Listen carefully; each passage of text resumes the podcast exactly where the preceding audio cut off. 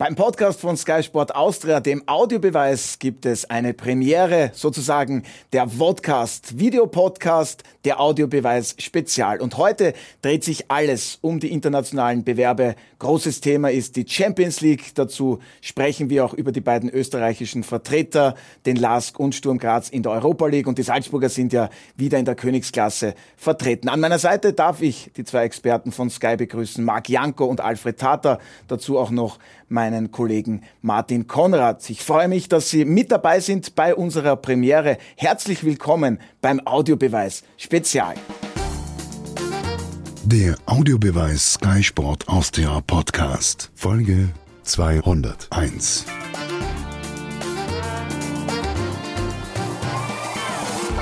Ja, herzlich willkommen beim Audiobeweis Spezial. Heute in etwas anderer Form. Normalerweise würde ich jetzt sagen, ähm, herzlich willkommen, werte Zuhörerinnen und Zuhörer, aber heute auch Zuseherinnen und Zuseher beim Podcast, der Audiobeweis Spezial. Aber wir könnten es auch eigentlich nennen, den Videobeweis heute. Und an meiner Seite begrüße ich recht herzlich zwei Sky-Experten, Marc Janko. Servus Otto. Servus, schön, dass du da bist. Dann Alfred Tater. Grüß dich. Und meinen vielgeschätzten Kollegen Martin Konrad. Ich freue mich. Besten Dank für die Einladung.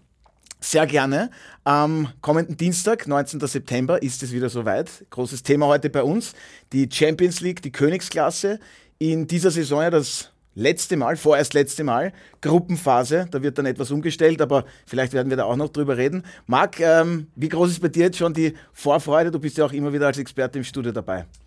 Enorm, enorm groß. Ähm, die, die Zeit des Herumliegens in der Sonne ist vorbei. Ich habe mich ja über die, über die letzten Wochen quasi schon fast wund gelegen, wie es der Mehmet Scholler mal im Studio gesagt hat. Und dementsprechend freue ich mich, dass es wieder losgeht. Äh, Bundesliga hat eh schon ein bisschen langsam angefangen, aber wenn es dann so richtige englische Wochen auch gibt mit internationalen Spielen, dann äh, ist die Spannung dementsprechend hoch und die Vorfreude bei mir auf meiner Seite ist sehr, sehr groß. Sehr schön. Alfred, Champions League, Königsklasse. Was sind da so die ersten Dinge, die dir einfallen? Emotionen, großartige Spieler, Mannschaften? Naja, ich bin eher ein Freund der Kategorie drunter. Europa League, Conference League. Die Champions League interessiert mich nur am Rande. Warum das? Aber schön, dass du trotzdem da bist. ja, ja, ja, ich war Experte. Es ist, das sind die Großkopferten. Ich bin eher für einen für den Fußball, wo nur der Markt mitgespielt hat, für den Erdigen. Ja, Europa League werden wir auch sicherlich äh, ein paar Sätze darüber verlieren. Sturm Graz mit dabei, der LASK, zwei österreichische Vertreter und in der Champions League zum fünften Mal in Folge der FC Salzburg. Martin, wie groß knistert es bei dir schon, wenn du daran denkst, die Salzburger sind wieder dabei als österreichische Vertreter und dann natürlich die Teams. Ich glaube, ich muss sie gar nicht näher vorstellen. Auch viele Österreicher naja, dieses Jahr dabei. Das ist eigentlich der Punkt. Wir haben neun Mannschaften mit österreichischen Spielern plus Salzburg.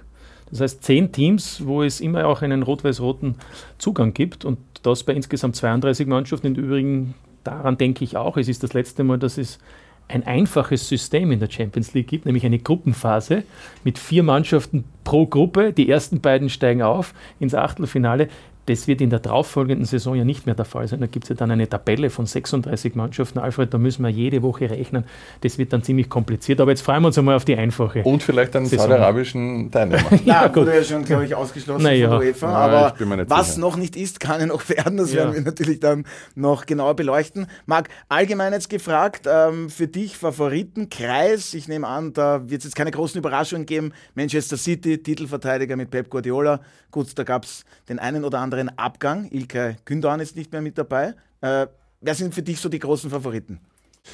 Ja, um ehrlich zu sein, hat sich, hat sich an meinem Tipp nichts verändert. Ich glaube nach wie vor, Manchester City mit ihrer, in, ihrer, in ihrer aktuellen Konstellation ähm, sind das Nonplusultra. Ähm, sie haben äh, sich auch ähm, richtig gut verstärkt. Ähm, sie haben natürlich mit Gündogan einen äh, ihrer, ihrer Köpfe Mittelfett verloren. Nichtsdestotrotz glaube ich, dass diese Mannschaft diesen Ausfall dementsprechend kompensieren kann. Ähm, und dann möchte ich es auch dabei belassen, weil wenn man zu viele äh, Favoriten äh, ins Rennen wirft, dann ist es natürlich nach dem Gießkanne-Prinzip möglich, dass man einen erwischt hat, aber ich lege mich fest, Manchester City wird es wieder machen. Na bitte, Alfred, dein Tipp, wobei, mh, hm, ja gut, mit den Tipps, aber ich frage dich trotzdem, wer gewinnt die Champions League? Vielleicht Real Madrid mit David Alaba? Ja, die Sachlage ist aus meiner Sicht diejenige, dass sich die großen Favoriten aus den Verbänden, die die Top 4, 5 sind, da sich sicher durchsetzen werden in der Gruppenphase. Ab dem K.O. dann ist alles möglich. Wir haben auch gesehen, dass City einmal ausgeschieden ist gegen Real vor zwei Jahren, glaube ich. Mhm. Daher, ja. daher äh, einen Siegertipp abzugeben, das entspricht in diesem Zusammenhang eigentlich keiner seriösen Einschätzung. Ich glaube, es sind die Meister oder auch die Zweitplatzierten der Ligen aus England, Frankreich, Italien und Deutschland durch, durchaus in der Lage, diesen Bewerb zu gewinnen. Ich hoffe, dass es die Bayern sind. Warum hoffst du das? Naja, die Bayern sind ja. Für eine, Freund wahrscheinlich, oder? Erstens einmal haben wir jetzt dort auch einen Österreich-Bezug, um Martin noch hier äh, mit ins Boot zu nehmen. Aber was mich besonders freut, die Bayern haben jetzt nicht unbedingt das Erdölgeld oder die Gelder aus dem arabischen Raum zur Verfügung. Die müssen ja eben anders wirtschaften. Und das, was der Uli Hoeneß jetzt über Jahrzehnte aufgebaut hat, äh, ist schon aller Ehren wert. Daher würde ich wirklich sehr, sehr stark bevorzugen, dass die Bayern, die zwar nicht den besten Ruf haben bei vielen Leuten, aber vom wirtschaftlichen her finde ich, dass sie das enorm gut machen und daher halte ich ihnen auch die Daumen, dass sie das vielleicht wieder mal gewinnen können. Überschaubarer Transfer bei den Bayern, Harry Kane, glaube ich, äh, den hätten sich ja. andere Vereine gar nicht leisten können in der Champions League. Eben, eben, da braucht man kein saudisches Geld. ja, ich wollte gerade so. sagen, so wenig aber, haben die Bayern auch. Aber ich bin, ich bin beim Alfred, also ich glaube, dass die Bayern auch Außenseiterchancen haben, äh, wobei es, wie du richtig sagst, nicht im Herbst entschieden wird und bei den Bayern auch abwarten muss. Im Herbst ist die Mannschaft ja wahrscheinlich, der Kader sehr klein, aber die Entscheidungen fallen im Frühjahr und da gibt es im Jänner noch eine Transferzeit. Aber mein Favorit ist, abgesehen davon, dass Manchester City natürlich immer auf der Rechnung ist, da muss man allerdings auch abwarten, was mit Kevin De Bruyne ist, wann der wieder fit wird und so weiter. Mein Favorit ist Inter Mailand. Denn diese Mannschaft ähm, war jetzt schon im Finale, ist meines Erachtens noch stärker geworden. Und der Marco weiß, man Champions League Und der Marco, danke, du hast mir es vorweggenommen. Und der Marco möchte ja tatsächlich echter Champions League-Sieger werden. Ne? Ja, also kurz zur Erklärung, damals hat er nicht wirklich gespielt für FC Internationale Milano. Gibt es aber schöne Bilder, wo er jubelt mit den Fans, beziehungsweise sie noch anstachelt. Also ich wäre gern dabei gewesen, auch im, im erweiterten Kader von Inter. Definitiv, absolut. Nein, nein, absolut. aber also. warum ist äh, FC Internationale Milano für dich stärker geworden? Brozovic zum Beispiel abgegeben worden, aber im Mittelfeld... Aber wenn ich die ersten Spiele gesehen habe, gefällt mir die Mannschaft noch besser als in der letzten Saison. Und sie sind in Italien jetzt schon der Favorit, also weil, weil Napoli eigentlich, sagt jeder, nicht mehr die Qualität oder nicht heuer nicht wahrscheinlich diese Qualität hat wie in der letzten Saison. Und deswegen glaube ich auch, dass sie so von, von der Kompaktheit her, so wie diese Mannschaft zusammengestellt ist, ohne die ganz großen Veränderungen, jetzt nehmen wir mal Brozovic aus und Gosens, der war eigentlich nur ein, ein Ergänzungsspieler, aber glaube ich, dass diese Mannschaft in der Lage ist, ähm, diesmal auch, aber wie gesagt, kommt ja auf die Auslosung an im Frühjahr und so K.O.-System, aber dass die in der Lage ist, mein Tipp, Inter und dadurch haben wir drei verschiedene Tipps, Otto und du. Und du? Ich sage Real Madrid mit David Alaba. Ja, das wäre mein zweiter Tipp gewesen. Auch wenn viele wirklich? sagen, da fehlt ein Karim Benzema, aber ich ja. glaube, ähm, mit einem fitten Vinny Junior, aber ich soll hier moderieren und keine Meinungen oh abgeben. Ja, oh ja. Aber wenn ich schon gefragt werde. Und es kommt noch eine Wintertransferperiode auf uns zu. Vielleicht legt der Real ein bisschen was nach. Wäre ja. möglich. Aber wenn wir gerade, Entschuldigung, Alfred, ja, bitte. Carlos Ancelotti, wenn er das nochmal gewinnen würde, bevor er dann brasilianischer Teamchef wird. Und dann so heißt er dann Carlos, ne? Ja, genau. Carlo Ancelotti. Und dann 2026 noch Weltmeister. Ja, das wäre wär, wär auch ein Traum. So, aber wenn wir schon über Marco Arnautovic gesprochen haben, Marc, du kennst ihn noch ganz gut. Ähm, was traust du ihm zu bei seinem neuen alten bzw. ehemaligen Arbeitgeber im Sturm? Lautaro Martinez Gesetz, Kapitän, Markus Thuram wurde geholt, französischer Nationalteamspieler. Wird nicht so einfach, aber glaubst du, er kommt auf seine Einsätze? Ich glaube schon und äh, zuallererst freut es mich mal, dass er, dass er diese Möglichkeit noch bekommt, auf dem Niveau bei so einem Club äh, sein Können zu zeigen. Was wir seit Jahren in Österreich immer wieder gepredigt haben, ist, dass, ähm, das ist auch meine persönliche Meinung, mm, es gibt nicht viele, die von der Qualität her über Marco Arnautovic zu stellen sind in, in der österreichischen Geschichte. Da wird der Fredel wahrscheinlich wieder jetzt die Nase rümpfen, aber ich habe nur aktiv quasi ähm, nur ein begrenztes ähm, Repertoire. Der Fredel seins ist ein bisschen größer wie meins. Dementsprechend, ähm, ich habe noch nie mit einem oder selten mit einem besseren Spieler zusammengespielt oder auch beobachten können. Er hat jahrelang ähm, es leider vermissen lassen, aus diversen Gründen diese Schritte zu gehen zu richtigen Topclubs. Okay, er war bei Inter Mailand damals ähm, quasi Kaderergänzung, hat aber nahezu nicht gespielt. Das sagt er selber auch heutzutage über, über die Zeit bei Mailand. Ist aber seitdem ein irrsinnig gereifter Spieler, ein gereifter Charakter, Familienvater, all diese Dinge. Also er hat dann irgendwo im Laufe der Jahre seinen Fokus gefunden.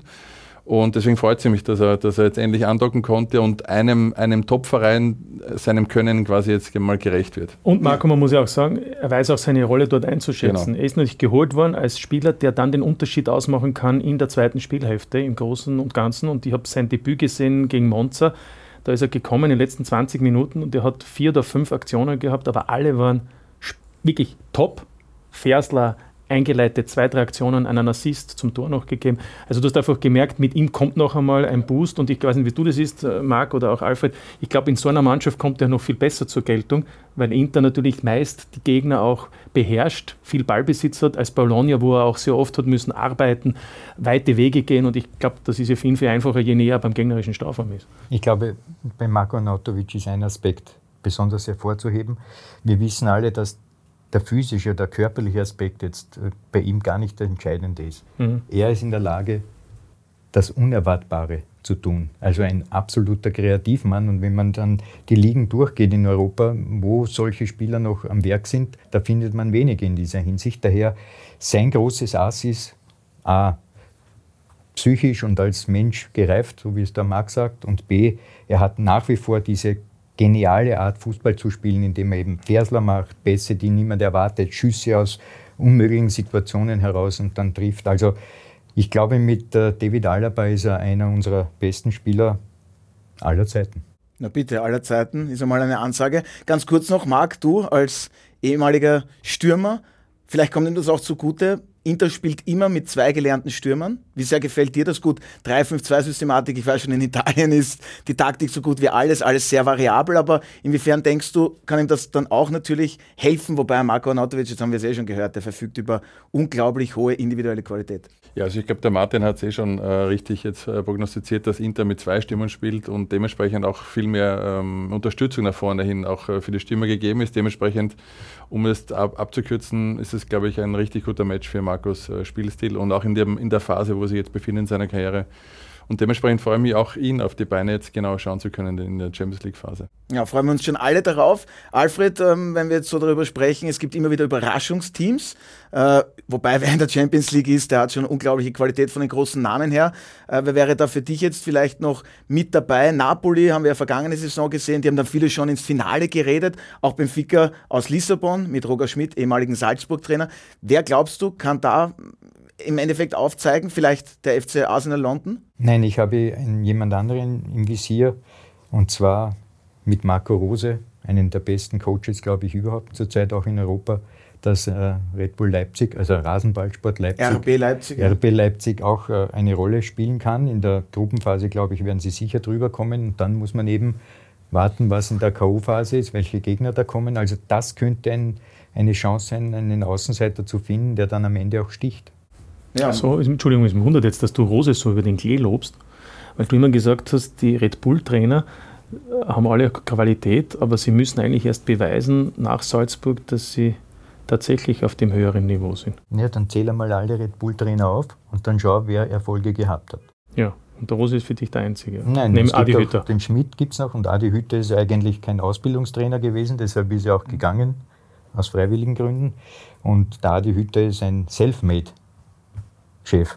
Entschuldige, du hast aber auch noch angefügt, dass es in dem Red Bull-Kosmos, äh, sobald sie sich aus diesem Red Bull-Kosmos bewegen, dass sie dann erst äh, gemessen werden könnten, oder? Ja, so genau, das, gemeint, das, ich, das hat Jetzt ist er quasi wie dem Red Bull-Kosmos, also er weiß ja, woran er ist, dementsprechend passt ja. das, oder?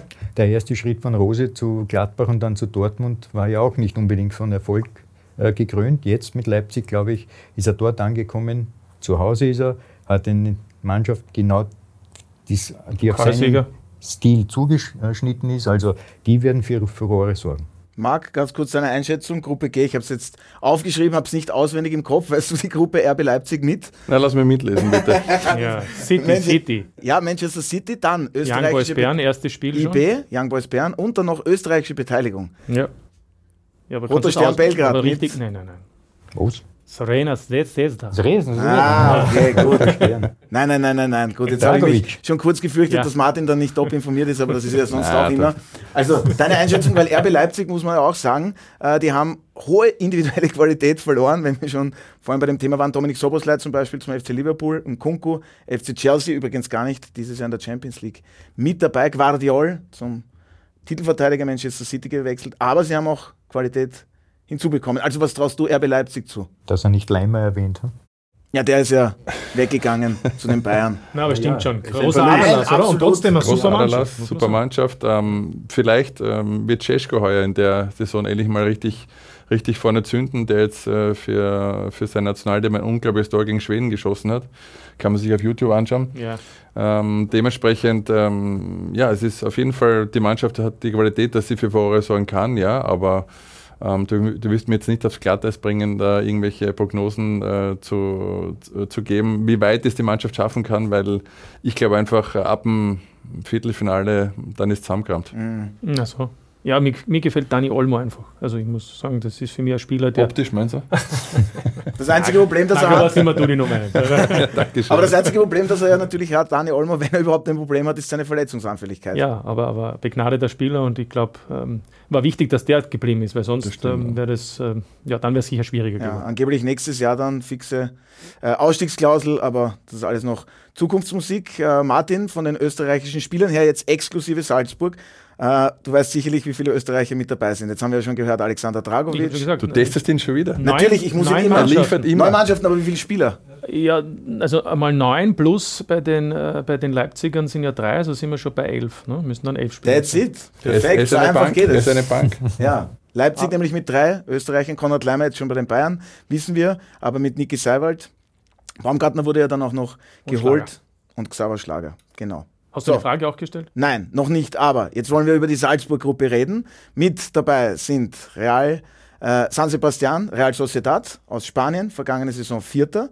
Dann Benfica, der Meister aus Portugal, Benfica Lissabon mit Roger Schmidt. Und dann noch FC Internationale Milano, kurz Inter Mailand auch genannt, Vorjahresfinalist. Ähm, ganz kurz, was heißt ganz kurz, bitte führ aus deine Einschätzungen. Du hast es ja auch schon äh, bei uns online ein paar Ausführungen getätigt in den Sendungen. Äh, die Fans kommen voll auf ihre Kosten aufgrund der attraktiven Städte und die Fußballfans bzw. die Salzburger Mannschaft, die darf dann auch wieder sehr viel Erfahrung sammeln. Dafür darf viel Erfahrung sammeln und an, an meinen Aussagen und an meiner Meinung hat sich natürlich nichts geändert. Ich glaube, dass es eine verdammt schwierige Gruppe werden wird für die Salzburger.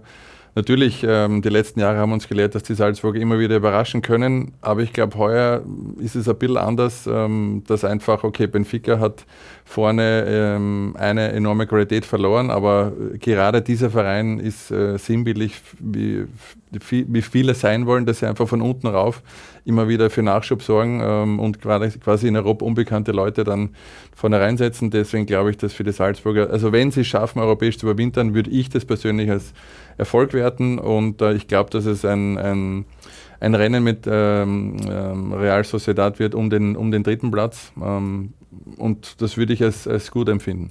Martin, Real Sociedad, da war doch etwas mit einem österreichischen Team. Sturm Graz, äh, insgesamt glaube ich vor eineinhalb Jahren, beziehungsweise Im Herbst zwei Jahre. Im Herbst wären es dann zwei Jahre, genau, da gab es ja einen Unentschieden und dann einen Auswärtserfolg der Basken. Ähm, wie ist deine Meinung über diese Mannschaft? Dort sind immerhin drei spanische Nationalteamspieler Ähm, ja, naja, und die, etliche andere wir auch. brauchen nicht eine. Mannschaft, die in La Liga unter die Top 4 kommt. Ich glaube, dann ist es ja auch schon gesagt, oder? Ich glaube, Ja. das ist. Also, ich, wir wir können uns drehen, wie wir wollen. Ich glaube, es ist die schwierigste Gruppe, in der Salzburg bisher in der Champions League-Geschichte gelost wurde.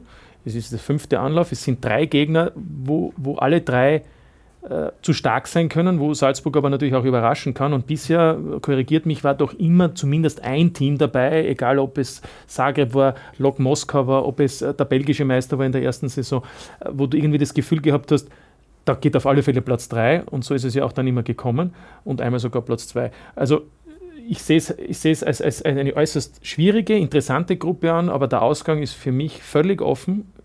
Es könnte immer auch so enden, dass Salzburg am Ende im Herbst dann die, die internationale Saison beendet. Es kann aber natürlich auch eine große Überraschung geben und man ist nach Inter Mailand vielleicht tatsächlich im Achtelfinale. Ja, aber wenn sie Vierter werden, würde ihnen jetzt, glaube ich, auch niemand Vorwürfe machen bei dieser Gruppenauslosung. Also ich kann mich nur erinnern, San Sebastian, Real Sociedad aus Top 4, weil du schon gesagt hast, Martin, das ist eigentlich unglaublich. Also da hat es mich selber dann gerissen. Ähm, Alfred, deine Einschätzung, beziehungsweise du Meine noch was dazu Einschätzung sagen. ist ganz klar und widerspricht ein wenig den Einschätzungen von Marc. Und Das überrascht mich jetzt wenig. Deswegen Martin. sitzt du ja da, Ja, ja. Also, weil du ja nicht Champions League, sondern Europa League-Experte bist. danke. Autsch. Okay. schweres Foul. Das ist eine gelbe. Ja. Also, ich hoffe hier auf Gerhard Struber. Nämlich insofern, dass er den Spielstil, den er pflegen will, also mit Risiko auch ganz vorne zu pressen, gegen genau diese Teams beibehält. Weil weder Inter noch Sociedad noch Benfica treffen in der heimischen Meisterschaft auf Teams, die ihnen schon auf dem 16er im eigenen auf die Zehen steigen.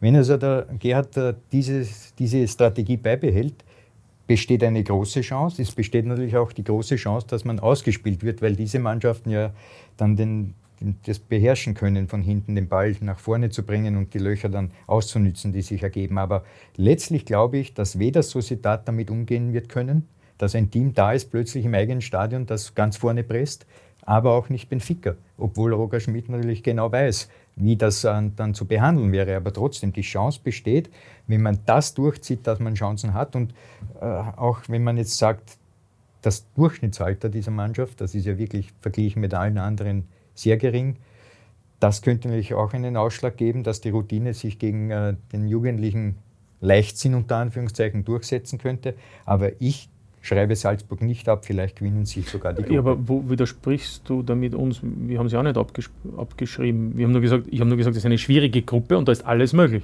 Das hast du jetzt eigentlich auch gerade gesagt. Ne? Am Ende des Tages gesagt, könnte auch sein, dass sie äh, zu offensiv spielen oder, oder zu viel riskieren und der Jugendliche leicht sind. Kann alles sein. Ich sage, es ist alles möglich, aber es ist eben eine schwierige Gruppe. Ja. Und wie viel da wird eine gewinnbare. Ja. Ja, ja. Also, ihr seid euch ohnehin einig, es ist eine schwierige Gruppe. Die Salzburger wäre dann schon äh, ein Riesenerfolg, wenn sie Zweiter oder gar Erster werden würden. Ob Dritter dann möglich sein wird, werden wir sehen. Ähm, ich möchte noch ganz kurz bei diesem Thema bleiben. Die taktische Grundausrichtung der Salzburger. Gerd Struber hat jetzt gesagt, äh, er möchte wieder mehr Spektakel, wieder diese Salzburg-DNA. Zuvor unter Matthias Jeißle war oft zu vernehmen, das ist sehr pragmatisch alles angelegt, sehr ergebnisorientiert. Wie glaubst du, werden sie Salzburger jetzt in dieser Champions League-Saison anlegen? Naja, er hat ja schon ein bisschen was vorweggenommen, dass man immer wieder äh, quasi attraktiver spielen möchte, was auch immer das heißt. Und äh, genau da sehe ich eben auch quasi die, die Diskrepanz oder das Problem, was sie möglicherweise auf internationaler Ebene haben könnten weil du dann eben auf Mannschaften triffst, die genau diese, diesen, diesen Vorwärtsdrang halt, ähm, diesen Druck aushalten können und von hinten heraus kombinieren können. Und ähm, letzten Jahre, Martin hat es auch schon gut angerissen, waren immer Mannschaften dabei, vom Namen her top, aber sie hatten immer ein bisschen äh, eine schwierige Phase gerade zu durchkämpfen. Das sehe ich heuer nicht bei Inter. Sie sind ähm, italienischer Meister geworden, äh, äh, Vizemeister, Verzeihung. Na, Dritter sind sie geworden, pardon. Ah, okay, Dritter, aber auf jeden, auf jeden Fall. Lazio. Ja, aber sie waren jedenfalls aber im Champions League-Finale. Das sind gefühlt, gefühlt großartige Saison und diese Mannschaft hat sich nicht jetzt wahnsinnig verändert, haben jetzt auch einen Topspiel hinzu, hinzubekommen mit Marco. Ähm, also da gab es jetzt keine, äh, keine Gründe von außen für mich, das so zu beurteilen, dass diese Mannschaft jetzt ein bisschen mit sich zu kämpfen hat, äh, sondern eher eigentlich noch besser geworden ist möglicherweise. Äh, Benfica ähm, sehe ich jetzt auch nicht als unbedingt schlechter an in, in der, als in der letzten Saison. Dementsprechend, ähm, ich, ich, ich befürchte, dass es, ähm, wenn man diesen Ansatz wählen sollte, ich habe jetzt nicht mit Gerd Struber noch, noch gesprochen, dass man Holle nach vorne spielt und pressen möchte, ich glaube, dass genau das auch der Grund gewesen ist, der letzte Saison, warum ähm, Matthias Jeißler es als erster äh, Trainer in Salzburg geschafft hat, äh, Historisches zu schaffen, ähm, weil genau auch der Fokus auf die Defensive gelegt worden ist. Ist jetzt nach außen hin immer nicht äh, sehr attraktiv, das weiß ich schon, aber auf diesem Level ähm, ist das eigentlich vollkommen wurscht. Also du meinst auch mit dem historischen Achtelfinale in der Champions League, gut dann gegen den FC Bayern München ja, ausgeschieden. Aber trotzdem, aber der Marc sagt, es geht doch um das, mein, ja. hier haben wir einen Trainer auch mit den Alfred, es geht dann trotzdem letztlich auch um die Balance und genau das, was der Marc auch sagt, äh, die Gefahr ist natürlich gegeben, dass diese Teams mit der Qualität es schaffen, trotzdem defensiv auch gegen die Salzburger standzuhalten und dann aber die Räume, die sich ergeben, möglicherweise auch deutlicher zu nutzen. Das ist natürlich ein Unterschied zur österreichischen Liga. Und dass diese Gefahr besteht natürlich. Ja, wie groß ist die Gefahr? Gleich äh, das erste Spiel am Mittwoch dann, auswärts bei Benfica. Roger Schmidt, ehemaliger Trainer, der weiß dann ganz genau, was auf ihn und seine Mannschaft zukommt. Stichwort Angriffspressing. Finde ich auch interessant. Roger Schmidt von seiner Spielweise hat sich da schon unglaublich weiterentwickelt. War ja auch in Deutschland tätig, dann in China, dann bei der PSW Eindhoven und jetzt eben bei Benfica Meister geworden. Wie schwierig wird dort die Aufgabe? Sehr schwierig, aber ich denke, dass die Biografie dieses Spiels schon von vornherein klar ist. Es wird ein 90-minütiges äh, Tempo-Schlagabtausch werden. Also ich sehe da jetzt äh, kein Problem für beide Teams. Benfica kann es, aber Salzburg wird es auch können. Daher viele Lange Ballstaffetten wird es nicht geben. Es wird permanent Umschaltphasen geben von der einen auf die andere Seite und umgekehrt. Also das wird ja sehr interessant sein, wie dann die Teams mit dem Ballgewinnen dann umgehen. Ich glaube, das Spiel wird rein über Umschaltphasen von defensiv-offensiv zu offensiv-defensiv etc. entschieden werden und keinesfalls mit dem Spiel von hinten und äh, kontinuierlich und irgendwelche Spielzüge und den ganzen Blabla. Finde ich interessant, hätte ich eine andere Einschätzung dazu. Ich weiß nicht, wie es bei dir ist, Martin. Äh, Benfica in Ballbesitz habe ich die schon recht stark gesehen, vergangene Saison in der Königsklasse. Genau. Deine Einschätzung? Ja, ich glaube, dass der Benfica in der Lage ist, äh, eben auch, auch anders zu spielen. Aber das müssen sie auch, weil sie in der portugiesischen Liga auch eben zu den Favoriten immer gehören in, in den meisten Spielen. Ähm, und die haben auch begnadete Fußballspieler drinnen. Also insofern sehe ich es äh, deswegen aber nicht als Widerspruch, weil Schlagabtausch kann es ja trotzdem sein.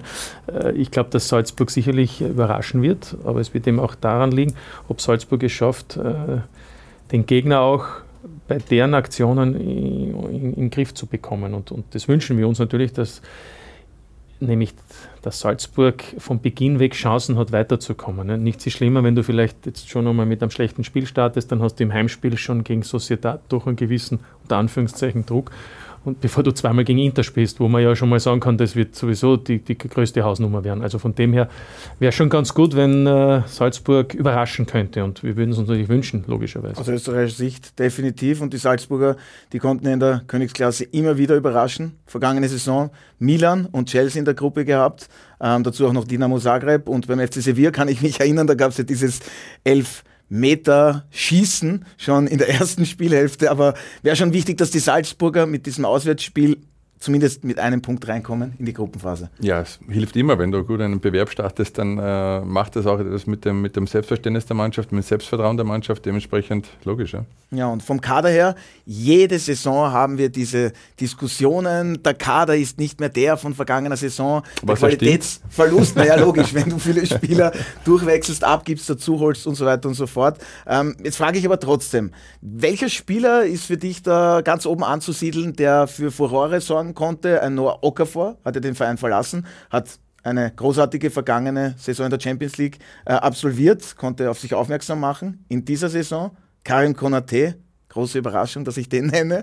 Wer noch? Ja, das ist eigentlich äh, meine einzige Aktie, die ich vorne bei den Salzburgern äh, ganz oben stehen habe. Äh, Konate, der irrsinnige Dynamik hat in seinem Spiel, ein Zug zum Tor und auch einen, einen unbekümmerten Abschluss. Und ähm, sonst, äh, muss ich ehrlich sagen, wird schon, äh, wird schon dünner. Wenn ich jetzt auf die internationale Level schaue, ähm, dann habe ich heuer bei den, bei den Salzburgern erstmalig so ein bisschen ähm, Bauch, wie wer da vorne für Furore sagen könnte. Ja. Seku Koita.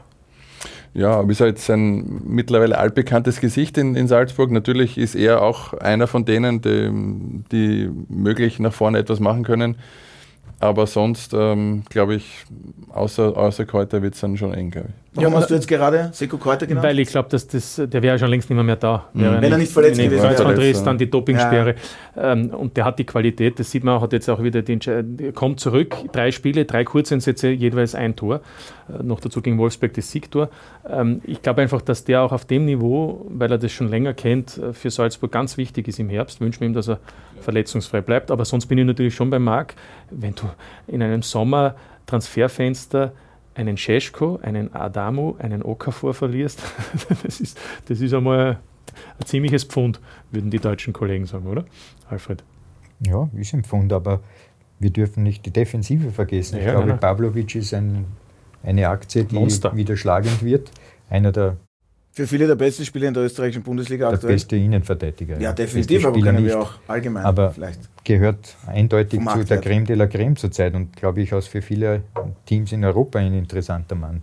Er mit Baidu dann in der Verteidigung, das könnte durchaus auch ein Bollwerk sein. Vielleicht wird Solé wieder fit, auch nicht zu unterschätzen. Natürlich. Die Frage mit seinen Knieproblemen. Und sie haben auch mit Xaver, äh, mit, Xaver, mit Alexander Schlager einen Tormann, der mir gefällt. Das muss man auch ganz offen und ehrlich sagen. Der ist nicht äh, grundlos jetzt die Nummer 1 in der österreichischen Nationalmannschaft. Der ist ein sehr guter Einkauf gewesen für Salzburg. Aber insgesamt, ich merke schon, du siehst den Kader gut aufgestellt für die Aufgaben in der Champions League, weil du jetzt auch Samson Baidu genannt hast. U21-Nationalteamspieler stammt äh, aus dem Nachwuchs des GRK.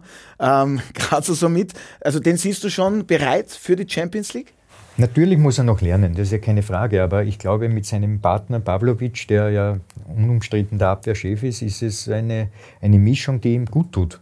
Das sieht man auch in der heimischen Liga zum Beispiel. Jetzt bei Rapid hat man das gesehen, leider mit dieser Verletzung von ja, linke Innenverteidiger bei Rapid schnell. Ach Gott. Der, der, der, der Zvetkovic. Zvetkovic, jetzt hast du mich auch Zvetkovic, ne?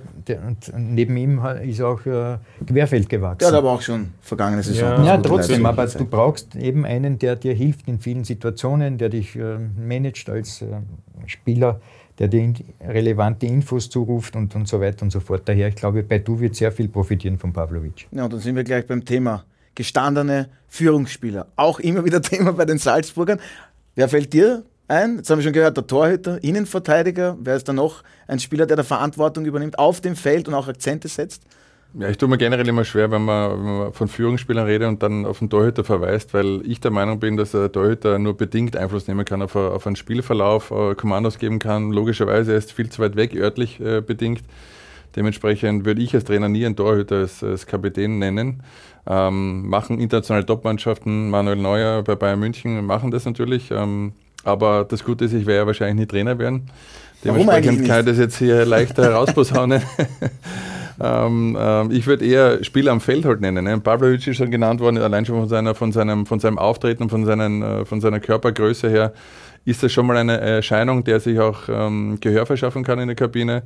Ähm, und bei Salzburg ist halt immer das Thema mit der sprachlichen Ebene, aber ich glaube, das, ähm, das kann man lösen und wird man oder hat man schon gelöst. Äh, dementsprechend glaube ich nicht, dass das ein Hindernis sein könnte. Wie ist deine Einschätzung? Du hast ja auch schon Strachinja Pavlovic genannt. Ähm, mir würde dann zum Beispiel noch ein Amar Dedic einfallen, Rechtsverteidiger, bosnischer Nationalteamspieler, der auch Kapitän ist, sich unglaublich auch menschlich weiterentwickelt hat, hört man immer wieder. Um den vielleicht zu nennen, wer sonst noch, Alfred? Naja, wir haben im zentralen Mittelfeld den sogenannten Sechser mit Gournard. Und wir dürfen nicht vergessen, dass äh, das große Vorbild, das ja Salzburg mit Kamera hatte, der ja auch bei Salzburg ein, zwei Jahre Anlaufzeit benötigte, bis er zu diesem Klassemann gereift ist. Und ich kann mir gut vorstellen, dass Gournard heuer schon einen Schritt weiter ist und noch zusätzlich zu den beiden Innenverteidigern als Sechser auch äh, die Defensive stabilisieren wird. Also den würde ich auf keinen Fall vernachlässigen. Gournard wird heuer ein Hund werden, an dem sich viele Gegner die Zähne ausbeißen. Aber du kann ich kurz einen Fredler Frage stellen, weil du ja Trainer warst. Hätte, oder hast du jemals einen Torhüter als, als Captain aufgestellt? Nein, ich habe gar keinen Captain ernannt. Die haben sich immer selber ja, andere. Ich habe die, die, die, Schleife genommen, habe sie in die Menge gehauen und der hat es gefangen hat, war Kapitän. Peter Neuro hat das so übrigens mit den Trikots angeblich gemacht und die Spieler, die eins gefangen haben, die durften dann von Beginn an ran. Aber es ist clever, weil dann sind die Zuschauer schuld, wenn er verliert. ja, immer sind die anderen schuld. Aber Martin, jetzt haben wir eh schon fast die gesamte Salzburger Mannschaft übertrieben gesagt durch. Alexa Terzic, Andi Ulmer links hinten. Glaubst du, dass Andi Ulmer noch zu vielen Einsätzen in diesem Jahr kommen wird in der Champions League? Noch zu vielen wahrscheinlich nicht, aber ich meine, das, ich glaube auch Andi Ulmer weiß, äh, er wird jetzt im Oktober 38, äh, dass das äh, eine schöne Phase noch immer ist in seiner Karriere, dass er mit diesem Alter da auch noch dabei sein kann, darf und sich das auch verdient hat. Aber ich finde es ganz gut, dass ein Spieler da ist, der in der Serie A schon gezeigt hat, dass er wertvoll ist. Und deswegen glaube ich auch, dass diese Position bei Salzburg sehr gut besetzt ist. Bei Gournard bin ich bei dir. Der sollte übrigens auch ein Hund sein müssen, um deine Worte zu nennen. Nur dann wird Salzburg auch den Herbst überwintern international. Er ist ein bisschen schlampig, aber Beatstop der Däne, der macht auch, macht auch, Druck, weil Gute der kann Dynamik. auch auf der Sechser-Position spielen. Und man darf nicht vergessen, Sucic kommt gerade zurück. Fernando und Cabaldo, über die spricht im Moment keiner. Vielleicht werden die auch einmal fit, vielleicht auch matchfit. Äh, das sind ja Spieler, die, die schon bewiesen haben, dass sie in der Champions League für Salzburg und damit auch international erfolgreich sein können. Und wir reden dann immer über die Spieler, die jetzt spielen. Das sind ja ganz andere. Nicht? Kiergaard, Nene spielt. Äh, Bloch. Roko Simic zum Beispiel haben wir jetzt noch Roko gar nicht Simic und Oskar Kloch vor allem, der jetzt wieder getroffen hat für das israelische Nationalteam. Also da, da ist natürlich sehr viel Qualität, das sehr jung, aber wir würden sicher, ich glaube, es wäre auch noch wichtig, dass eben die, die schon etwas mehr Erfahrung haben, dass die vielleicht dann auch noch äh, vorangehen in den entscheidenden Spielen. Also das würde ich mir wünschen. Kader ist jedenfalls groß genug und ich meine, bei Salzburg, das wissen wir alle, war es immer so, dass das ein junges äh, Gerüst war und, und das ist halt die, die gesamte Politik bei Salzburg so. Ja? Es geht ja nicht darum, die Champions League zu gewinnen, weil dann wäre die Mannschaft eine andere. Es geht darum, in der Champions League zu spielen, im Idealfall zu überwintern und, und damit auch natürlich die Spieler wieder interessant zu machen und äh, zu verkaufen. Ja, und es ist dann schon noch einmal etwas anderes, und da möchte ich jetzt die Admiral Bundesliga überhaupt nicht kleinreden, ähm, aber wenn dann die Champions League-Hymne ertönt, wenn es dann gegen diese großen Mannschaften geht, da schaffen es die Spieler dann schon auch immer wieder besondere Leistungen abzurufen. Ja, musst du auch, weil sonst äh, gehst du dort unter auf dem Niveau und ähm, du musst dort andere Tugenden teilweise auch auf den Platz bringen, ähm, als in der Bundesliga. Ähm, die Mannschaften, die das schon gespürt haben am Feld, äh, Sturm Graz, ähm, Salzburg, äh, um jetzt nur die, die zwei Aushängeschilder der letzten Jahre zu erwähnen, die haben das schon gemerkt, was, was es da bedarf auf dem Niveau und dementsprechend, ja, vollkommen richtig. Ja, und ich glaube, zusammengefasst, der große Favorit in der Gruppe mit den Salzburgern ist Inter Mailand, dann Benfica, Real Sociedad San Sebastian und die Salzburger. So wie unsere oder eure Einschätzungen jetzt sind, da wird es dann wohl eher um den dritten Platz gehen. Alles andere wäre dann natürlich eine Überraschung, aber sehr schön aus österreichischer Sicht. Dann sprechen wir über die stärkste Gruppe in der Champions League in dieser Saison. Das ist, wer ist da alle dabei, Martin? Gruppe F. Ja. Mit welchen Mannschaften? Paris, wobei die sind vielleicht gar nicht mehr so stark, aber der Name ist zumindest klingt hervorragend. Ja, von den Namen her. Milan ist gut, Newcastle natürlich als Premier League-Vertreter und dann gibt es noch BVB. Da ist auch die Frage, wie gut sind die wirklich? Ja, wie gut sind die wirklich? ja, also Marcel also es, ging, es ging jedenfalls hervorragend. Ich glaube, da sind wir uns einig. Freuen wir uns drauf auf diese Gruppe. Ja. Von den Namen her super, ja. Ja, und Lionel Messi zum Beispiel, dieses Mal gar nicht mehr in der Champions League vertreten, aber das stört dich so gar nicht. Also nicht, weil du etwas gegen Lionel Messi hast oder auch ein Cristiano Ronaldo fehlt, äh, aber das liegt auch daran, dass die äh, andere Ligen gewählt haben und es kommen ja auch richtig gute Spieler nach. Ja, irgendwann ist jede, jede Zeit oder jede Phase mal zu Ende und ähm, sind jetzt äh, neue Superstars ähm, am Werk und dementsprechend muss man das so hinnehmen, wie es ist. Und, und vielleicht werden wir in ein paar Jahren, haben wir jetzt auch schon vor einigen Jahren gesagt, dass wenn wir dann zurückblicken und dann die Statistiken äh, sich zu Gemüte führt von Messi, von Ronaldo, dann eigentlich wirklich erst einschätzen kann, was die zwei geleistet haben, äh, Jahr ein, Jahr aus und dass es einfach ähm, absurde Zahlen sind darüber brauchen wir nicht reden. Und, aber es sind jetzt neu am Berg, so ist der Lauf der Zeit, so ist das Leben und so schauen wir jetzt weiter. Sind die Pariser in dieser Gruppe für dich überhaupt der Favorit, Kilian Mbappé?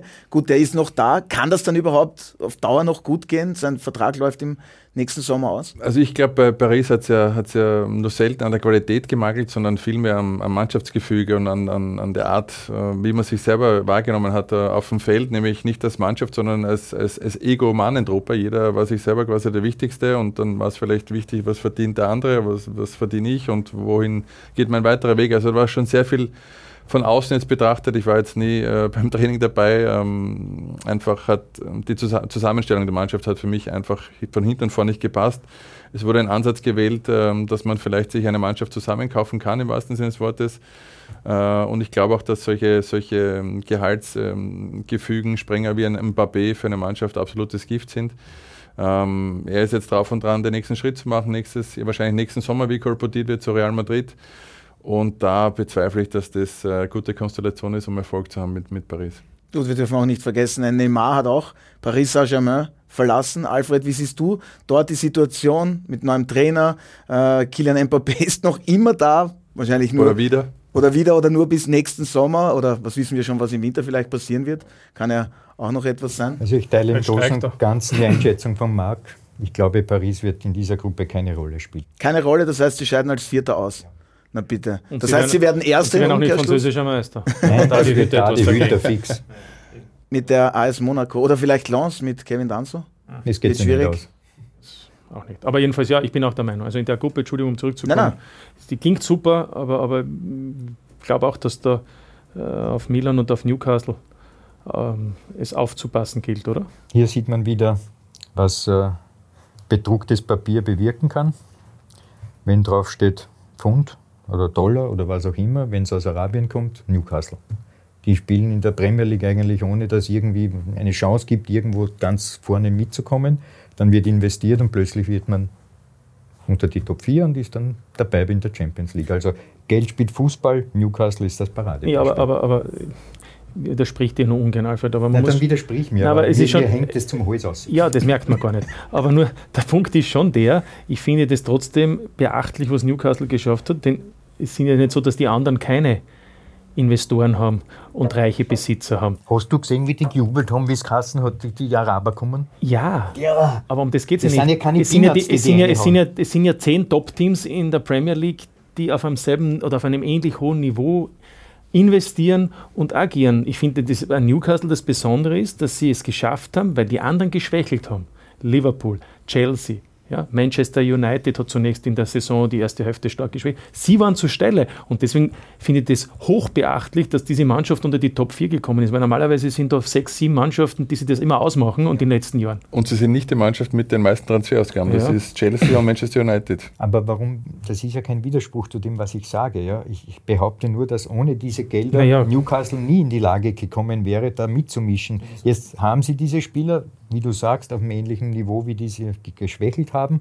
Und jetzt haben sie sich durchgesetzt. Das nehme ich ihnen nicht weg, den sportlichen Erfolg. Ich sage nur, dass der erkauft ist. Gut. Aber, aber erkauft ist er doch überall.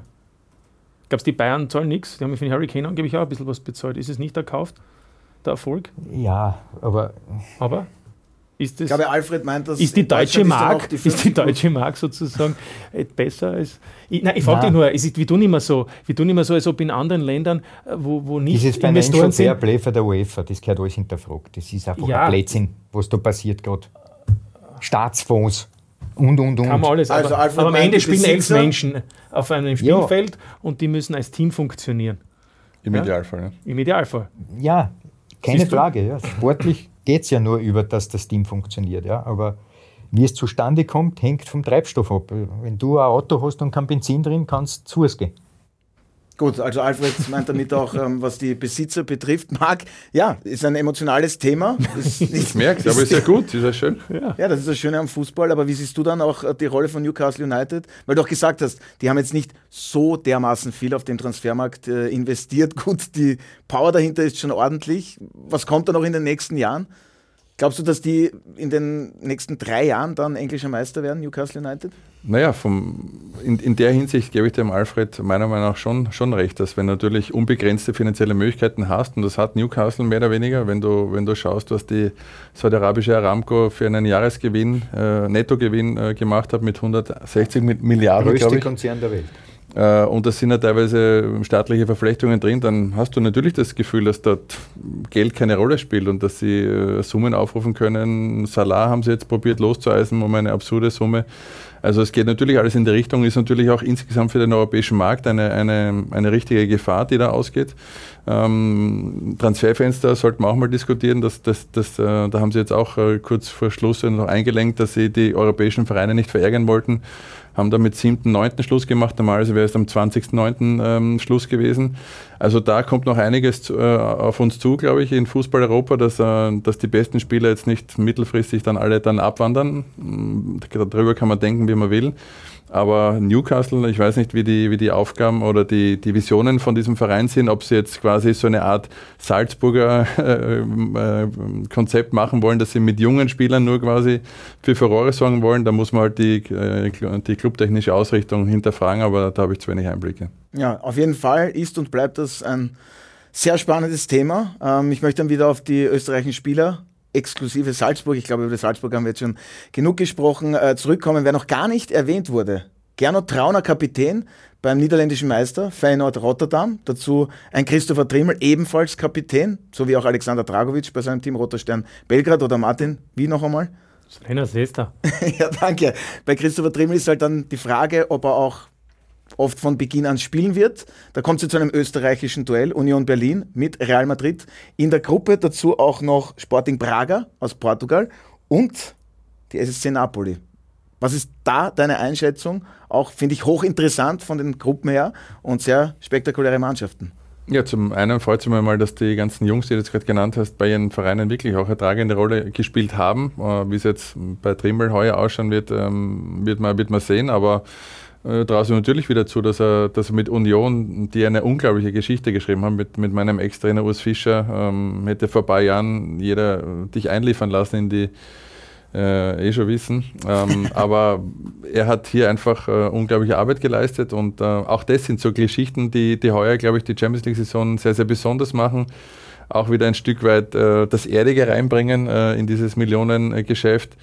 Dementsprechend, glaube ich, können wir uns alle darauf freuen. Ja, aber was macht denn Urs Fischer so besonders, wenn du ihn schon erwähnst? Jetzt muss ich leider wieder ein Wort verwenden, wo es dem Alfred alle Haare aufstellt, aber er ist authentisch. Äh, das kann ich wirklich, das kann ich wirklich äh, aus, erster, aus erster Hand sagen. So wie der Alfred. Genauso wie in den, in, den, in, den, in den Interviews rüberkommt, genauso ist er auch. Er hat immer ein offenes Ohr für die, für die Spieler, geht auf die Spieler zu, für ist nicht viele Einzelgespräche, behandelt jeden gleich. Bei ihnen gibt es keine, keine Star-Allüren, sondern ähm, wenn der Jugendspieler zu spät kommt, kriegt er Strafe. Wenn der, wenn der ältere Spieler zu spät kommt, kriegt er Strafe. Das habe ich auch schon anders erlebt bei, bei dem einen oder anderen Verein. Dementsprechend ähm, ist das, glaube ich, äh, also ich, ich gönne den Erfolg von Herzen. Er hat auch einen österreichischen Co drin, um auch wieder noch eine österreichische Personale hier in die, in die, in die Runde zu werfen mit Markus Hoffmann, sein langjähriger Co-Trainer, Salzburger ähm, Herkunft und ähm, ja, ich freue mich auf die, auf die äh, Duelle oder auf die Spiele von Union Berlin. Ja, Alfred, Union Berlin, unglaubliche Geschichte. Wir dürfen nicht vergessen, Christopher Trimmel ist dorthin gewechselt. Da haben viele Fans gesagt, äh, was ist das eigentlich für ein Verein in der zweiten deutschen Bundesliga? Also gut, Union Berlin äh, kennt ein Fußballfan schon, aber jetzt unglaublich. Champions League, dort wechselt ein Bonucci hin, ein gut Brandon Aronson, der ist von Leeds United ausgeliehen, ist schon richtig Qualität dort vorhanden und für dich auch ein belebendes Element, die Mannschaft mit Urs Fischer, Union Berlin in der Champions League? Sag mal kurz was zum Wort authentisch. Moment. Ah. Vollkommen korrekt. Alles, was du hier aufzählst, eine totale Bereicherung ist Union. Und äh, das Verdienst, das gebührt einfach wirklich dem Trainer, Urs Fischer. Und bei ihm, glaube ich, ist diese Worthülse Authentizität durchaus berechtigt. Da bin ich vollkommen bei dir, ähnlich wie es auch Christian Streich ist. Mhm. Das sind Leute, die sind so. Ja, die verspielen nichts vor, die sind nicht auf, wie heißt der Plätzchen? Instagram oder so? Ja, oh Gott. Sag einfach der Silberberger von Berlin. Ja, also. Ja, aber das ist doch Christian Streich beim SC Freiburg. Das ist doch aber herrlich. Guter ja. Vergleich. Also deshalb, für mich ist Union, dass die dabei sind, ein Traum. Wenn man noch bedenkt, dass der große Club Hertha in der zweiten Bundesliga mittlerweile gelandet ist, da müssen sie dich hinterfragen dort, was machen die eigentlich richtig und was machen wir falsch. Und Hertha hat 340 Millionen investiert. Ja, Wahnsinn. Eben, aber das würde ja wiederum ja, genau, genau, dafür sprechen, dass das Geld nicht alles ausmacht. Ja, und, und, Fakt ist, Union Berlin hat übrigens auch einen, einen, also einen dreistelligen Millionenbetrag als Budget. Ist ja nicht so, dass die äh, nur mal Würstel und Bier spielen. Nicht? Das muss man jetzt schon mal sagen. die gut. verkaufen das auch sehr gut, nämlich, dass sie, dass sie quasi ähm, die Underdogs sind, dass sie die, der fanbasierte Club sind, dass sie also nicht Investoren haben und so weiter. Die machen das schon sehr geschickt, aber Fakt ist trotzdem, dass äh, sehr viele Sponsoren und auch große Medienunternehmen auch dementsprechend in dieses Produkt Union Berlin, in diesen Club auch hinein investieren. Ja, mit denen spielen ja viele europäische Clubs. Ja, ne? Dortmund, echte ja, Liebe. Ja, aber ich wollte nur sagen, das ist also deswegen, das ist ja nicht so, dass die nur nur einfach so spielen und kein Geld brauchen. Ja. Ja. so Na, mit, mit, Image wäre dann auch noch zum Beispiel FC St. Pauli zur zweiten deutschen genau. Bundesliga zu nennen. Aber bleiben wir noch kurz bei den Österreichern. Gernot Trauner habe ich jetzt schon erwähnt, bei Feyenoord, gut, der ist dort Kapitän, der wird spielen. Kevin Danso, österreichischer Nationalteamspieler bei Lens. Äh, über wen haben wir noch nicht gesprochen? Sabitzer. Marcel Sabitzer mit Borussia Dortmund. Dort Fix ja. gesetzt? Ja, fix gesetzt, aber natürlich, ähm, er hat ja leider ähm, äh, im Mannschaftsbund einen sehr schwierigen Saisonstart hinnehmen müssen. Da ist halt die Frage, wie lange bleibt Terzic noch? Es werden einige Kandidaten gehandelt, auch Oliver Glasner, der nicht nur in Dortmund gehandelt wird, sondern auch ähm, beim DFB, was ja mittlerweile, also solange ich denken kann, ich weiß nicht, du kannst noch mal äh, viel länger in deinen, in deinen Archiven äh, nach, nachdenken. Hast du jemals eine Anfrage vom DFB bekommen, Alfred? Aber in meiner Lebenszeit war es noch nie so, dass es ironiefrei von den deutschen Medien kolportiert worden ist, dass ein, ein österreichischer Trainer DFB-Kandidat ist, ähm, jetzt nachdem Hansi Flick äh, äh, weg ist. Also das, glaube ich, ist schon eine, eine, Auszeichnung für, für Oliver Glasner. Und jetzt zurück auf, auf Dortmund. Ähm, ja, wer da nachfolgen wird, ähm, wird, wird, sich zeigen. Ich glaube nicht, dass es noch lang gut geht mit Terzic. Die Mannschaft äh, scheint einen richtigen Knacks bekommen zu haben mit dem Saisonfinale letztes Jahr wo sie gegen Mainz zu Hause nur gewinnen, nur gewinnen hätten müssen und das einfach in den Sand gesetzt haben. Aber da sieht man einfach, äh, die Mannschaft hat um mit sich zu kämpfen und da ist, da ist noch vieles ähm, nicht so in der Reihe, wie es sein soll. Deswegen auch undankbar für Marcel, dass er da dazugekommen ist, weil äh, momentan es dort sehr viele psychologische Baustellen gibt. Ja, gut. Und Konrad Leimer beim FC Bayern München. Alfred, wird er sich dann dort durchsetzen? Leon Goretzka, Joshua Kimmich sind gesetzt im zentralen defensiven Mittelfeld. Da gibt es ja auch viele Diskussionen. Jetzt kommt er oft als Rechtsverteidiger dann auch zum Zug, Konrad Leimer. Der kann ja eigentlich so gut wie alles spielen. Im österreichischen Nationalteam auch oft kann ich mich erinnern, über die rechte offensive Seite. Also Konrad Leimer, der wird schon zu seinen Einsätzen beim FC Bayern München kommen. Bin ich voll überzeugt, dass Thomas Tuchel im Trainingsprozess erkennt, welche Spiele ihm helfen können. Und da glaube ich, dass der Konrad im Training permanent Gas gibt. Also da ist keiner, der sich zurücklehnt. Das sehe ich zum Beispiel bei einem Kimmich anders, der ja bereits als äh, der neue Superstar in Deutschland gehandelt wurde. Für mich völlig, völlig übertrieben auf seiner Position und daher auf sich Was ist denn gesehen. seine Position von Kimmich? Ja, das ist was, Da Holding Six oder wie heißt der Blödsinn? Na bitte, nicht jetzt mit diesen ganzen englischen Ja, eben. Ausdrücken. Gerade du, Alfred, das Na gibt's doch jetzt gar nicht. Ah, er passt sich an, das ist gut. Ja, Ja, ja, ja, aber Konrad Leimer wird spielen, weil, weil Bayern-Kader ist ja nicht so groß und dann ein Rechtsverteidiger wird der Tuchel auch ab und zu brauchen. Also der wird zu seinen Einsätzen kommen. Ja. Ja. sind wir auf jeden Fall gespannt. Ähm, die Zeit verfliegt, auch wenn es heute ein Vodcast ist und kein Audiobeweis in dem Sinne als Podcast. Ähm, wir wollen aber trotzdem noch über zwei österreichische Vertreter in der Europa League sprechen. Sturm Graz ist mit dabei und der LASK. Bleiben wir gleich bei den Oberösterreichern. Die Gruppe ist, ja, Manche sagen unglaublich und das hat mit dem FC Liverpool zu tun. Die Mannschaft von Jürgen Klopp ist dieses Jahr gar nicht erst in der Königsklasse vertreten. Also es ist eine Top-Mannschaft, traumlos, besser geht es dann eigentlich gar nicht. Dazu auch noch Union Saint-Gilloise, jetzt habe ich es rausbekommen, aus Belgien und der französische Cupsieger FC Toulouse. Ja, auch äh, sehr, sehr schwierige Gruppe, hat einen Hauch von Champions League dabei, ähm, von, von den Namen her. Ähm, bleibt abzuwarten, wie ernst es Liverpool nimmt in der, in der Europa League-Saison, wie weit sie kommen wollen oder ob das quasi nur so ein lästiges Beihängsel ist, weil das Geld, was da reingespielt wird, das spüren sie wahrscheinlich gar nicht.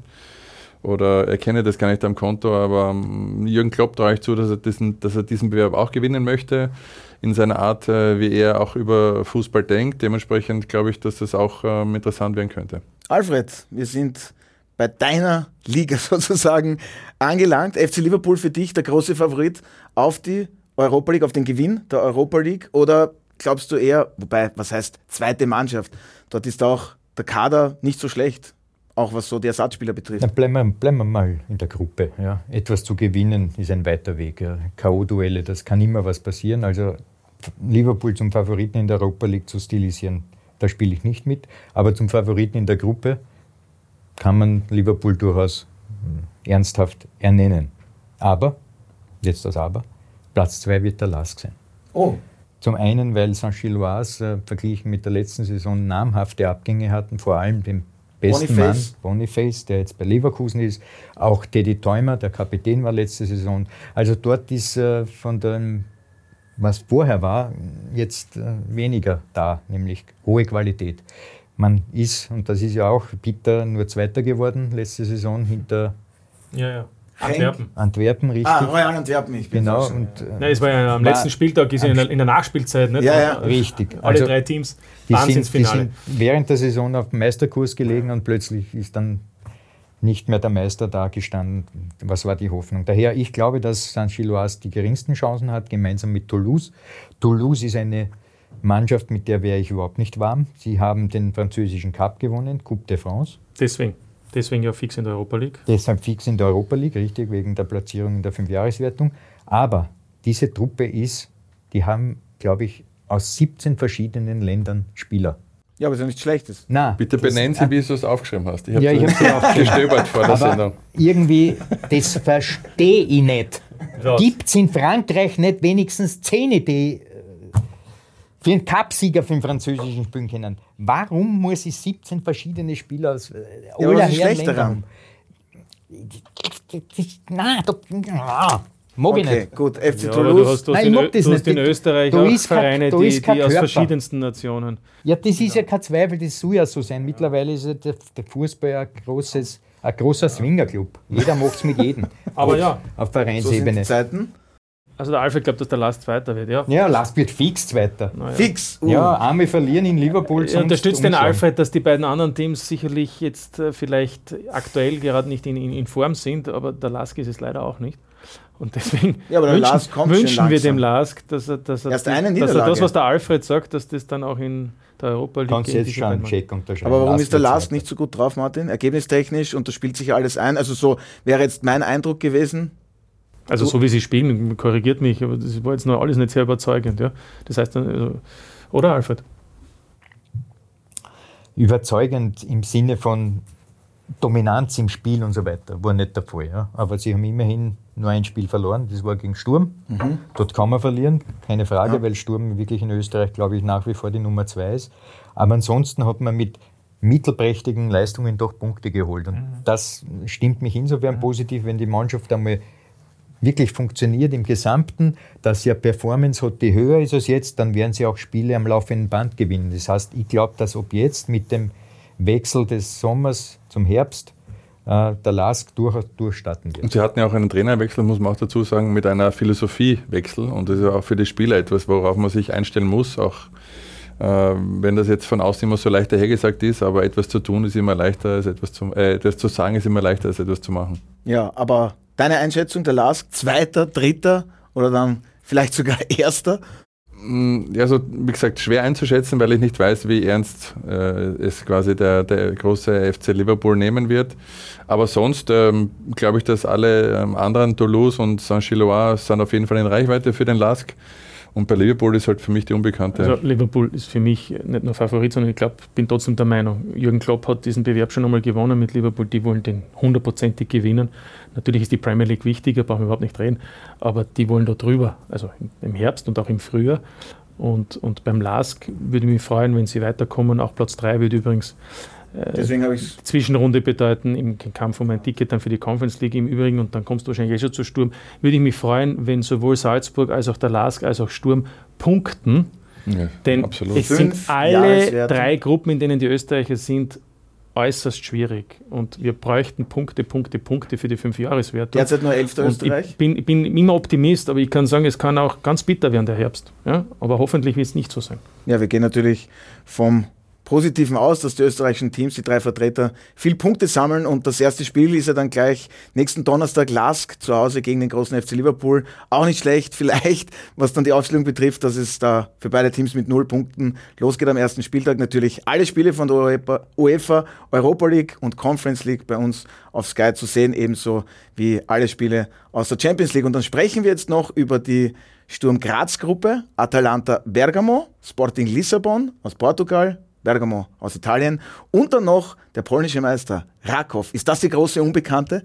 Für mich ja, ähm, die habe ich gar nicht am Schirm gehabt, ehrlicherweise. Ähm, verfolgt das eher selten, aber die anderen zwei sind absolute Kracher und äh, meiner Meinung nach ist diese Gruppe als schwieriger einzuschätzen wie die von, äh, von Lask. Ähm, die, die, Grazer haben es drauf, sie haben schon einige Learnings äh, ziehen können in den letzten Jahren auf internationaler Ebene, aber das sind schon zwei Mannschaften, die ihnen richtig wehtun könnten.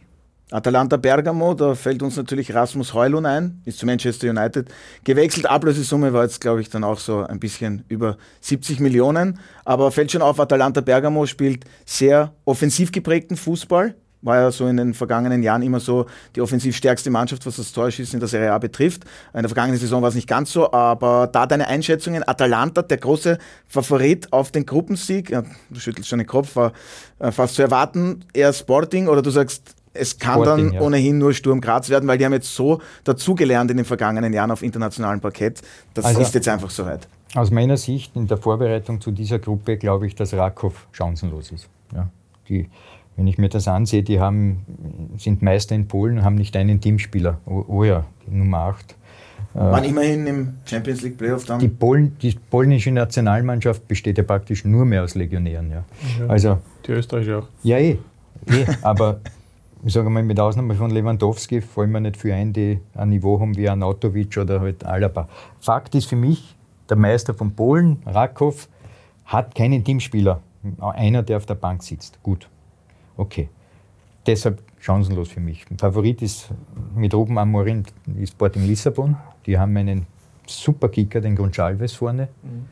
Pedro Gonçalves, genau. Genau, der ist, der ist überragend. Hat ein super Tor, Entschuldigung, dass ich dich unterbreche, für alle, die es vielleicht nicht gesehen haben. Ich glaube, gegen den FC Arsenal London war es, da hat er von, fast von der Mittelauflage hat er den Ball ins Tor gehoben. Also nur für unsere Zuseherinnen und Zuseher kann man sich auf unserer Homepage sicherlich bei den Highlights dann auch noch ansehen. Entschuldigung, Alfred. Gut, dann Gasparini mit, äh, mit Atalanta ist, äh, sollte man meinen, der zweite Favorit in der Gruppe, aber Sturm hat schon bewiesen, gegen Lazio zum Beispiel, dass sie mit italienischen Teams auch ganz gut können letzte Saison zweimal unentschieden gegen äh, die Römer. Und so gesehen kann ich mir durchaus vorstellen, dass man Platz 2 hinter Sporting holen kann. Na bitte, auch hier gute Ansage. Martin, wie siehst du die Rollenverteilung in der Gruppe von Sturm Graz? Also ich würde die Polen nicht unterschätzen. Im Playoffs haben wir gesehen, da sind sie knapp gescheitert, sonst wären sie sogar in der Champions League gewesen. Ähm, das ist eine Mannschaft, die ist unangenehm, aber natürlich äh, wäre das die Chance für Sturm vielleicht, da zumindest zu überwintern.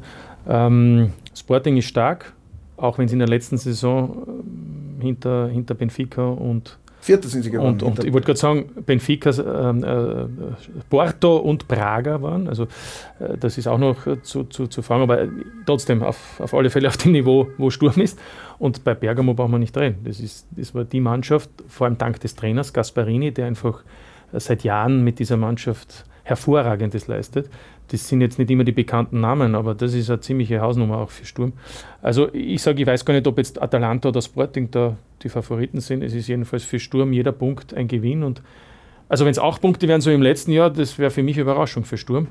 Aber dann würde man hoffen, dass diesmal die acht Punkte reichen, um weiterzukommen. Ja, Wahnsinn eigentlich, was damals möglich war, mit acht Punkten auszuscheiden als Gruppenletzter. Das muss man mal schaffen, ja. Das muss eine Mannschaft wahrlich erst einmal schaffen. Also es ist auf jeden Fall ordentlich Spannung garantiert. Wir drücken den drei österreichischen Vertretern die Daumen. Sturm Graz und Lask geben in der Europa League dabei und der FC Salzburg in der Champions League. Aber Marc, weil du es vorhin auch schon erwähnt hast, wir drücken auch Oliver Glasner die Daumen, dass er Nationaltrainer der deutschen Mannschaft wird? Oder?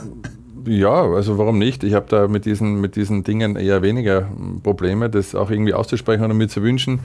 Ich glaube grundsätzlich, wir alle, oder das ist auch mein Wunsch, irgendwie, wir sollten alle Österreicher, die im Ausland arbeiten, unterstützen und, und hoffen, dass sie so gut wie möglich ihre Arbeit machen und auch Erfolg haben, weil dadurch natürlich auch wir als heimische Liga davon profitieren können. Und ähm, ich halte nicht, nichts von einem, von einem Lebensstil von, geprägt von Missgunst und Neid und was auch immer. Das bringt dich nicht voran, sondern äh, bleib bei dir und wenn es wer anderer schön hat, dann freu dich für ihn. Das sind eigentlich die perfekten Abschlussworte. Oder Alfred, soll ich dich jetzt auch noch zu Oliver Glasner fragen, was vielleicht dann ewig, äh, eventuell das betrifft, dass er dort Nationalteamtrainer werden könnte bei den Deutschen. Dort steht ja dann die Heim-EM im nächsten Jahr an. Gut. Ich wollte zum Abschluss nur sagen, weil es der Marc gesagt hat, und ich drücke deshalb auch dem Andi Herzog die Daumen dass er mit Südkorea die Kurve kratzt. Gemeinsam mit Jürgen Klinsmann, ja. der dort Cheftrainer ist. Ja, wir drücken natürlich allen Österreichern, die da irgendwo in der Weltgeschichte im Fußball tätig sind, die Daumen. War sehr interessant. Wir sind leider schon am Ende angelangt. Ich sage vielen herzlichen Dank, Marc und Alfred, an unsere beiden Sky-Experten, aber Experte bist auch du, Martin. Auch an dich vielen Dank. Heute bei der Premiere beim Audiobeweis Spezial. Es hat wirklich sehr viel Spaß gemacht und wir freuen uns schon, wenn es dann am 19. September, sprich am nächsten Dienstag losgeht. Habe ich mir auch gleich aufgeschrieben, 18.45 Uhr. Milan gegen Newcastle und IB aus Bern gegen RB Leipzig. Also da ist dann mit RB Leipzig hoffentlich sind dann gleich die drei Österreicher im Einsatz. Vorberichterstattung ab 18 Uhr. Vielen Dank, Martin. Das wollte ich jetzt dir überlassen, weil ich glaube, du moderierst an diesem ich Tag. Ich darf da ein wenig unterstützen. Ja, also wir freuen uns schon drauf auf die neue Champions League-Saison und dann auch die Europa- und Conference League. Alle Spiele, wie gesagt, bei uns auf Sky Sport Austria zu sehen. Und ich bedanke mich auch recht herzlich bei Ihnen, werte Zuseherinnen und Zuseher, dass Sie heute mit dabei waren bei unserer Premiere beim Audiobeweis Spezial als Podcast. Also damit wünsche ich Ihnen noch einen hoffentlich angenehmen Tag, Abend, wie auch immer und bis zum nächsten Mal bei der Audiobeweis. Das war der Audiobeweis. Danke fürs Zuhören.